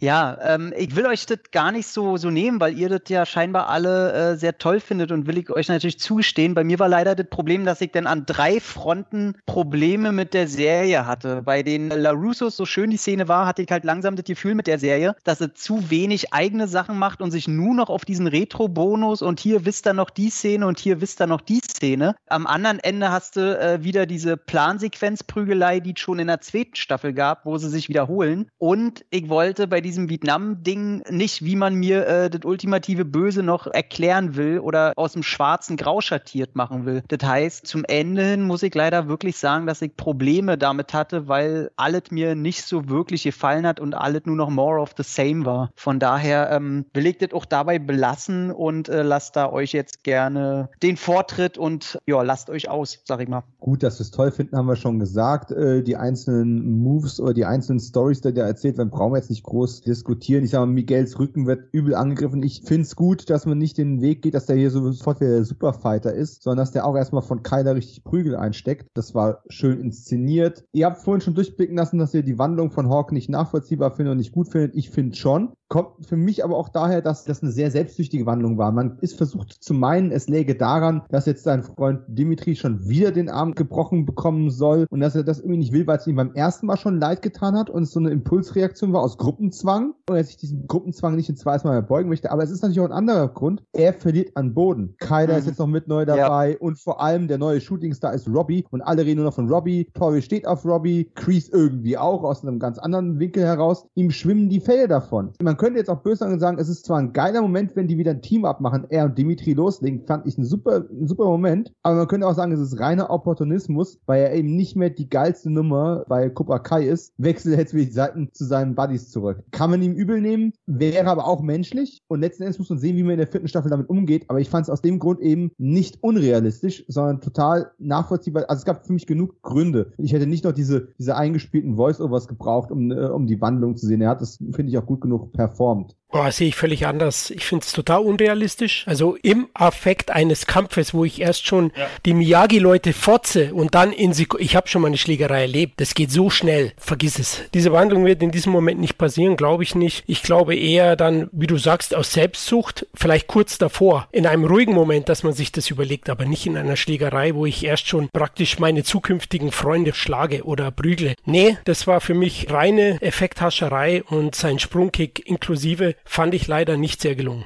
Und ich sage ja, willst du den in deinem Team haben? Natürlich nicht. Ich traue mich so weit, wie ich seinen Mohawk leisten ja. kann. Aber, den, aber der, der, der, Punkt ist, in der Sekunde, wo er losläuft in Slow Motion, haben wir alle gewusst, der tritt jetzt nicht Dimitri, sondern er, er haut seine beiden Kumpels da weg, richtig? Das war nicht der geile Moment, dass, dass man sagt, oh, er hat die weggekickt, das habe ich nicht kommen sehen. Nein, was sie gut gemacht haben, ist direkt danach den nächsten emotionalen Beat zu setzen. Die haben auch extra die Kamera auf die andere Seite, sie haben also 180 Grad Linie überschritten, haben dann quasi einen visuellen Seitenwechsel auch gebracht, sind dann quasi hinter die Szenerie und da wird der, der eine Typ in diesen Glastisch reingeworfen und dann machen die beiden zack ihren, ihren Handshake und arbeiten als Team zusammen und zwar überraschend gut, trotz der verschiedenen Stile. Das war für mich ein schöner Bromance-Moment. Eigentlich besser als der Bitchfight, aber wahrscheinlich werdet ihr jetzt bitchen und sagen, der Bitchfight war besser, weil Nunchucks und der Bo mit dabei waren. Hm. Nicht ganz. Also der war, war okay. Nee, ich, muss ich sagen. Also der wird ja auch nicht ganz aufgelöst, der Fight, ne? Also der platzt doch. ja, genau, abgebrochen. Das fand ich dann auch ein bisschen. Mal muss man schade. sagen, sie würde ja mit der Samantha, würde sie ja den Boden aufwischen. Und manchmal ist es so, wenn sie dann versuchen, so, so einen starken und so einen eigentlich etwas schwächeren Charakter gegeneinander antreten zu lassen, wie damals William Zepter gegen Ralph Macchio im Finale. Das sieht dann immer ein bisschen, dass der eine sich ein bisschen zurückhalten muss im Kampf. Mhm. Weil normalerweise alle anderen macht sie platt, wie blöd. Ja? Und gegen sie äh, hat sie da irgendwie Probleme. Und man sieht einfach offensichtlich, dass sie viel mehr Talent hat äh, beim Kämpfen, also in Wirklichkeit. Und das wäre nicht so, als wenn Van Damme gegen Lundgren antritt in Universal Soldier, weißt du? Wo du weißt, die sind irgendwie auf einer Ebene, sondern das ist wie Unterschied zwischen Tag und Nacht. Und der gute Sportler oder der gute Kämpfer muss einfach sich ein bisschen zurückhalten. Das merkst du. Ja, weiß ich nicht. Ganz ehrlich, hast du mal die Trainings und den ganzen Kram von Mary Mauser gesehen, also der Samantha-Darstellerin? Ich glaube tatsächlich, das liegt am Schauspiel und der Art und Weise, wie die Serie dramaturgisch auf aufgebaut das ist. Das kann auch sein. Ähm, und dass sie halt sehr viel weichere Gesichtszüge und, und, und auch eine andere Figur einfach hat. Sie kommt anders rüber. Ich glaube nicht, dass die per se die schlechtere Kämpferin ist. Aber ich glaube schon, dass es so inszeniert ist und da kann man natürlich drüber streiten. Also Tori ist mit Sicherheit die bessere Kämpferin im Vergleich zu Sam. Bin mir aber nicht sicher, ob Peyton List besser und stärker und schneller, was auch immer ist, als äh, Mary Mauser. Sagen wir es mal so. Ich frage mich auch tatsächlich immer, wie, wie, oder in dem Moment war ich auch überrascht, wie du schon eigentlich angedeutet hast, ey, die machen einen krassen Hausfriedensbruch und machen da erstmal eine halbe Villa kaputt. Ich meine, was kommt denn als nächstes? Baut die Bomben oder was? Also ich finde, äh, das geht mir ein bisschen zu weit dafür, dass da überhaupt keine Polizei langsam mal richtig einschreitet bei denen. Also wenn da jetzt in der nächsten Staffel das nicht richtige Konsequenzen für die hat, also und da nur irgendwie die Villa aufgeräumt wird, also dann wundere ich mich allerdings schon. Also weil das ist ja schon, das fand ich die ganze Zeit das Schlimmste. Nicht, dass die sich irgendwo prügeln, sondern dass die bei einem Privatmenschen einfach in die Villa einreiten und mutwillig da alle zerstören. Ja, es, es nennt man Party, Tom, heutzutage. Oh mein also, Gott. ja, ist schon ey, lange her bei mir. Facebook-Party. Hat mal irgendeiner Flaschen an die Hände geklebt. Was soll denn das für eine Party sein? Aber wirklich, ne? Aber da habt ihr die Projekt X gesehen. Das war eine Party. Doch, zehn Minuten hinausgemacht, die Scheiße. Aber die war geil! Oh Mann. Lasst uns zu, zu den finalen Shots kommen von der letzten Folge der Staffel 3. Johnny und Daniels Zusammenschluss und Kreese ruft Verstärkung, wen auch immer. Ich glaube, wir haben beides schon irgendwie im Laufe des Casts jetzt beantwortet. Wir denken doch, es ist Terry Silver und wir denken, Johnny und Daniel arbeiten länger jetzt erstmal als Team zusammen, oder? I can feel it. Ja, äh, Entschuldigung, ich war gerade irgendwo bei einem 80er-Jahre-Song. Bei Miami Ähm, Vice, ja, was da. Sehr, ja. Die- Dieser Song gehört irgendwie in die Nacht. Es war ein schöner Needle Drops, hat auch schön gepasst, aber irgendwie auch wieder nicht. Äh, das ist eine schwierige Kiste. Da bin ich so ein bisschen 50-50 drauf. Aber eine tolle Sequenz. Ja, ein bisschen Klischee, ein bisschen übertrieben emotional. Aber ganz ehrlich, war es in der, nee, es war in der Folge sogar, wo er gesagt hat, frohe Weihnachten, LaRusso. Daniel. Und das, Mhm. jetzt, das jetzt noch fortzusetzen und einfach die Folge darauf enden zu lassen, nicht, dass die sich zusammenschließen, nicht, dass sie versuchen, ein gemeinsames Dojo zu führen, wie auch immer es nachher heißen mag, äh, Miyagi-Fangs oder sowas, ähm, sondern das Geile, wo ich Gänsehaut kriege und wo ich, wo ich eine Träne verdrückt, meine Frau, die da null Bezug zu hat, eine Träne verdrückt hat, ist einfach dieses, und sie verbeugen sich nochmal voreinander. Und Mhm. dieses Level an Respekt wäre in Folge 1 von Cobra Kai nicht möglich gewesen. Und jetzt müssen wir einfach nur noch Terry Silver zurückkriegen und alles wird gut in der Welt. Es wird jetzt ein Tag-Team-Match halt, ne? Silver wird zurückkommen Ja. und dann halt die beiden gegeneinander. Scheiße, keine Chance, glaube ich, für Miyagi, oder? Silver und Grease. Ei, das kann böse enden. Wiewohl ich sagen muss, so toll wie der Endkampf war und ja, beide gegen Kreese, das ist dann für mich nicht mehr ganz glaubwürdig gewesen. Also beide gegen so einen äh, Mitte 70-Jährigen, Mhm. auch wenn er gut drauf ist und Charakter hat und ich möchte auch nicht zwischen seinen Armen irgendwie mit dem Kopf liegen, ja, der, der macht dich immer noch platt. Aber ihr wisst, was ich meine, zwei so tolle Karate-Kids, die eben halt auch schon Mitte 50 sind, gegen einen fast 70 oder über 70-Jährigen, das fand ich dann, da kam mir dann auch zu viel Double zum Einsatz. Der Kampf war cool, aber das hätte man anders regeln müssen. Oder dass er vielleicht doch einen Helfer gehabt hätte, Kreese oder so. Das fand ich ein bisschen übertrieben. Das hätte ich vor 20 Jahren, hätte ich das noch den abgenommen, aber nicht mehr jetzt. Es ging noch, aber das hat mich so ein bisschen gestört, muss ich sagen. Ah, ich hätte mir gewünscht, dass Amanda noch kommt und ihn als Ja. letztes irgendwie eine Holzplanke über den Schädel zieht oder so. Aber naja, Auch noch. schade. Ja, ja, als letztes noch. Richtig. Oder einfach, wenn er schon total fertig ist, kommt sie noch an und haut ihm einmal mit der Faust in die Fresse, wenn er schon auf der Knie ist. Irgendwie sowas. Ich hätte mir noch gewünscht, dass sie noch einen Schlag bekommt. Dass er praktisch ohne Zähne telefoniert, oder so. Oh. Äh, Terry! wahrscheinlich. Also, ja, ich sag mal, eine hätte, hätte, Zahnbehandlung. hätte Kreese das Ding mit leichter Hand gewonnen, hätte ich mich daran auch gestört. Aber er hat es nicht mit leichter Hand gewonnen. Er ist gerade so über die Runden gekommen gegen Johnny. Wenn Robbie nicht reingekommen wäre, wäre die Nummer nicht so gut für ihn ausgegangen. Ach, der Dadurch hat, er, dadurch hat er sich dann seinen hinterfotzigen Angriff von hinten erschleichen können. Und da musste, musste dann Daniel auch kommen, um die Sache zu beenden. Okay, ja, es war so leicht an der Grenze und musste auch viel gedoubelt werden. Aber ich fand es doch okay, weil es halt nie langweilig war. Die haben viel Abwechslung drin und Ja. viel Partnertausch innerhalb dieser einen Sequenz. Aber das ist doch in der Serie auch was interessiert doch ja nicht, oder? Nein, weil es geht um die Emotionen und nicht so sehr um die Choreografien. Äh, ist toll, wenn die auch passen, aber sie sind halt nur zweite Geige. Ja. Aber wir sprechen ja hier über Nuancen, ne? Wir sprechen über die ganze Staffel, deswegen kann ich Kevins Einwände auch verstehen, aber ich fand es jetzt auch nicht Oder störend. noch besser, er ist auf die Knie und Amanda kommt mit dem Auto und fährt einfach in diese Dojo rein und karrt ihn um. Wo bist denn du jetzt wieder? In welchen äh, Genres? Terminator, Terminator 1, I'll be back. Oh Mann, oh Mann. Nein, sie fährt ins Dojo und fährt aus Versehen William Detka und Ralph Macchio um. Und Robbie fährt so noch über. Fährt sie auch noch über und sie muss nachher im Finale gegen Kreese sozusagen, sie muss Miyagi Dojo dann weiterführen. Ne, Also alle Charaktere rausschreiben. Im Knast.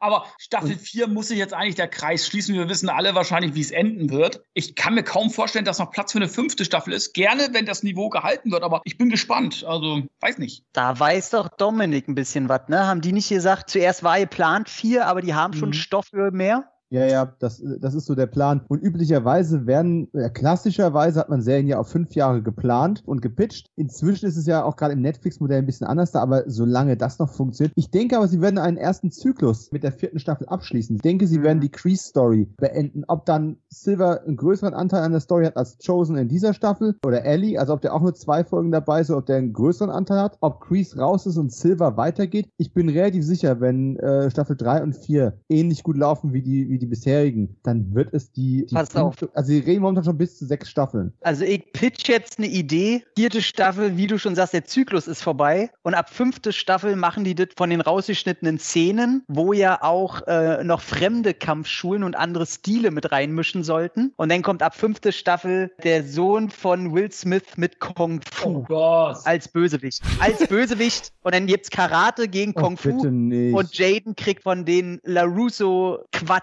Richtig auf die Fresse. Also ich kann mir vorstellen, dass sich der Zyklus ändert im vierten und dass in der fünften Staffel der Sepka und der Ralph Macchio vielleicht noch mitspielen, vielleicht der Sepka noch ein bisschen mehr und sich dann das Ganze, wie bei den Expendables der Plan war, dann auf die Jugendlichen nur noch fokussiert. Die Frage ist halt, äh, sind Sie Fans nur von der, von der alten Trilogy, Dominik, oder mögen Sie Teil 4? Haben Sie da auch einen Bezug dazu, dass Sie da irgendwie noch was reinpacken? Also sie haben auf jeden Fall betont, sie haben die Rechte an allem, was mit Karate Ah, okay. zu tun hat, inklusive dem Remake und ausschließlich und ausdrücklich inklusive Hilary Swank, also ihrer Rolle, nicht ihrer Person. Von Geil. daher, ich könnte mir vorstellen, dass die auch noch mit reinkommt, was natürlich irgendwie Mega. auch geil wäre. Das wäre eine Reevaluierung des vierten Films, die niemand hätte kommen sehen. Also außer den Verschwörungstheoretikern auf YouTube. Also den Theoretikern auf YouTube. Auf Telegram meinst du?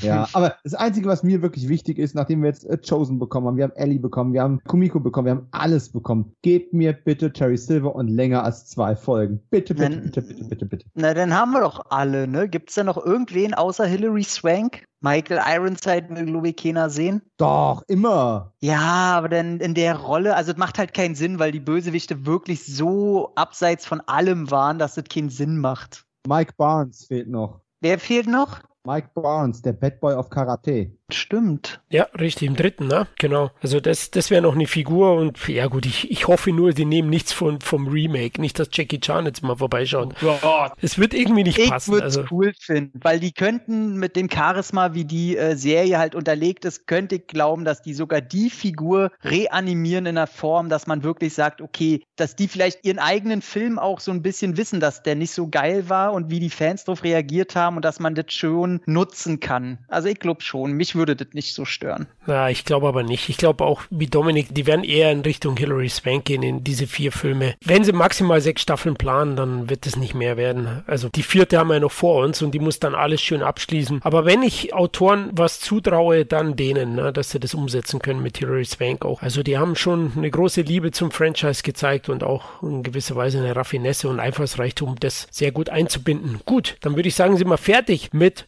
Staffel 3. Mal schauen, wie es mit Staffel 4 weitergeht. Vielen lieben Dank fürs Zuhören. Ihr wisst, wir stehen auf iTunes-Bewertungen, auf Kommentare, auf Zuwendungen. Meldet euch einfach auf den Social-Media-Kanälen oder per E-Mail über die Adresse wurfisblog.yahoo.de. Macht's gut, ciao. Bye, bye. Tschüss. tschüss. Ciao. Sin Entertainment Talk, der Podcast des Entertainment Blogs. Mehr Fan Talk über Filme und Serien.